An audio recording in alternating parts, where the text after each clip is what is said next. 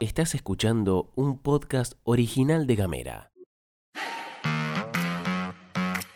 Hoy es viernes 29 de julio y te imaginarás que tenemos varias cosas para contarte. Sergio Massa llega con la espalda ensanchada. Un barrio de Tolwyn con buenas y malas noticias. Tierra del Fuego debate la paridad de género. Bienvenidas, bienvenidos y bienvenides. Información Editorial. y buena onda. Las noticias en 10 minutos o menos. La pastilla de Gamera. Gastón Lodos. Flor Vaso. Y vos.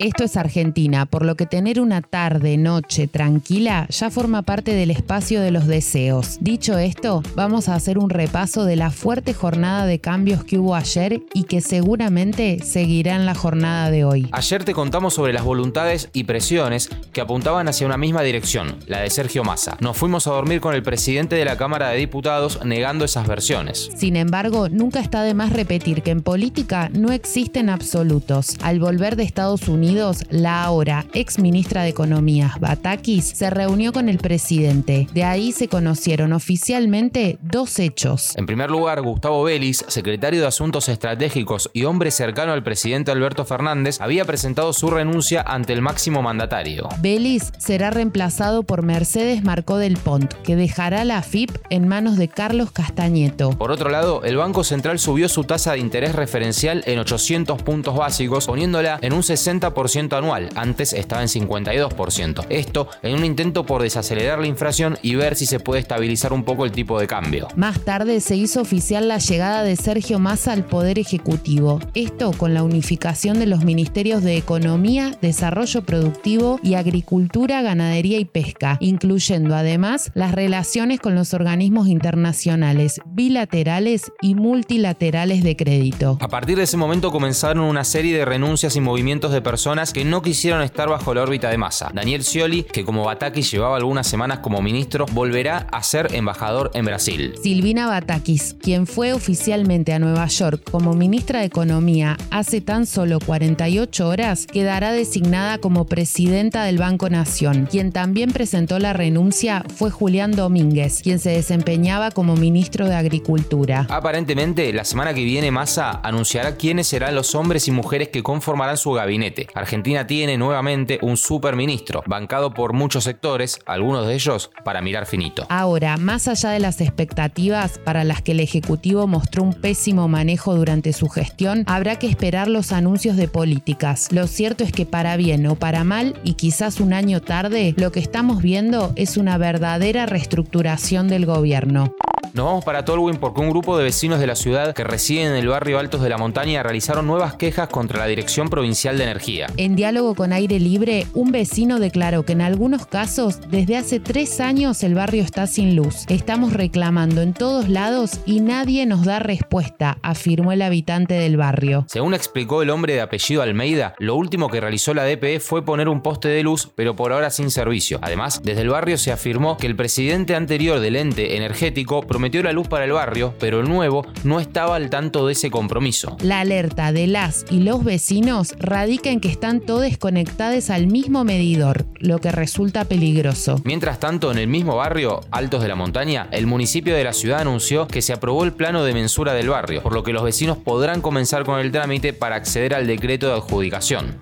Nos quedamos en Tolwyn, pero para una provincial, a la que venimos poniéndole atención hace un tiempo. Mañana se llevará adelante el foro provincial hacia una ley de paridad integral de géneros en Tierra del Fuego. La jornada está organizada por el Movimiento de Mujeres Paritaristas de nuestra provincia y busca generar debate entre diferentes actores sociales para buscar los mecanismos y llegar de una vez por todas a una ley de paridad integral de géneros en Tierra del Fuego. El foro se realizará en dos momentos. En el horario de 10 a 12 contará con la presencia de autoridades judiciales e institucionales invitadas, mientras que de 14 a 16 será el momento de las militantes de organizaciones sociales, feministas y sindicatos. La ley de paridad de género en ámbitos de representación política fue sancionada y promulgada en el año 2017 en Argentina. Al día de hoy solo quedan tres provincias sin adherir a la normativa, Tucumán, Corrientes y Tierra del Fuego. Esta actividad será en la Casa de la Cultura de Tolwyn, que está ubicada en Lucas Bridge 350.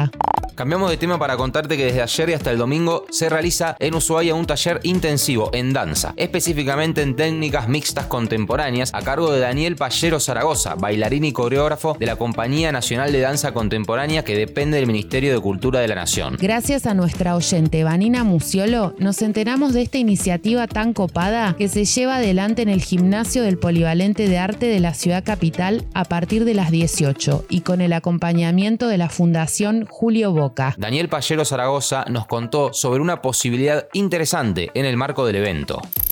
Le vamos a entregar becas de formación y capacitación en la sede central en Buenos Aires, en el mítico shopping Galerías Pacífico y eh, en el estudio de obviamente Julio Boca en la ciudad de Buenos Aires en la temporada 2023.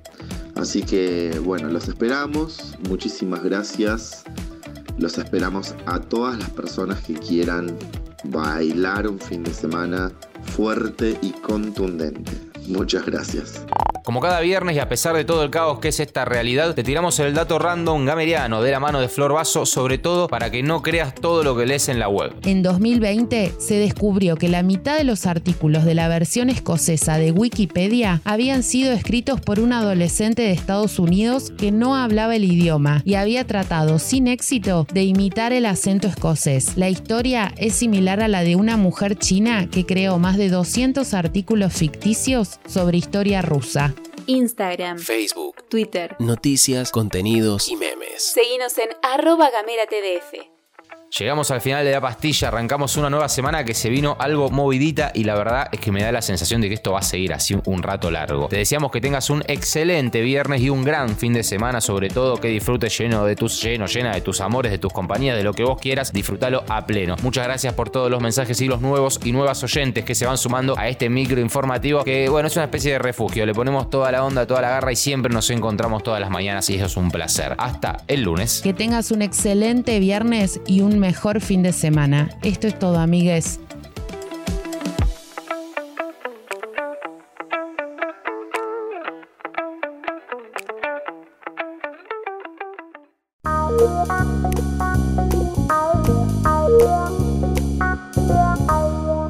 Estás escuchando un podcast original de Gamera.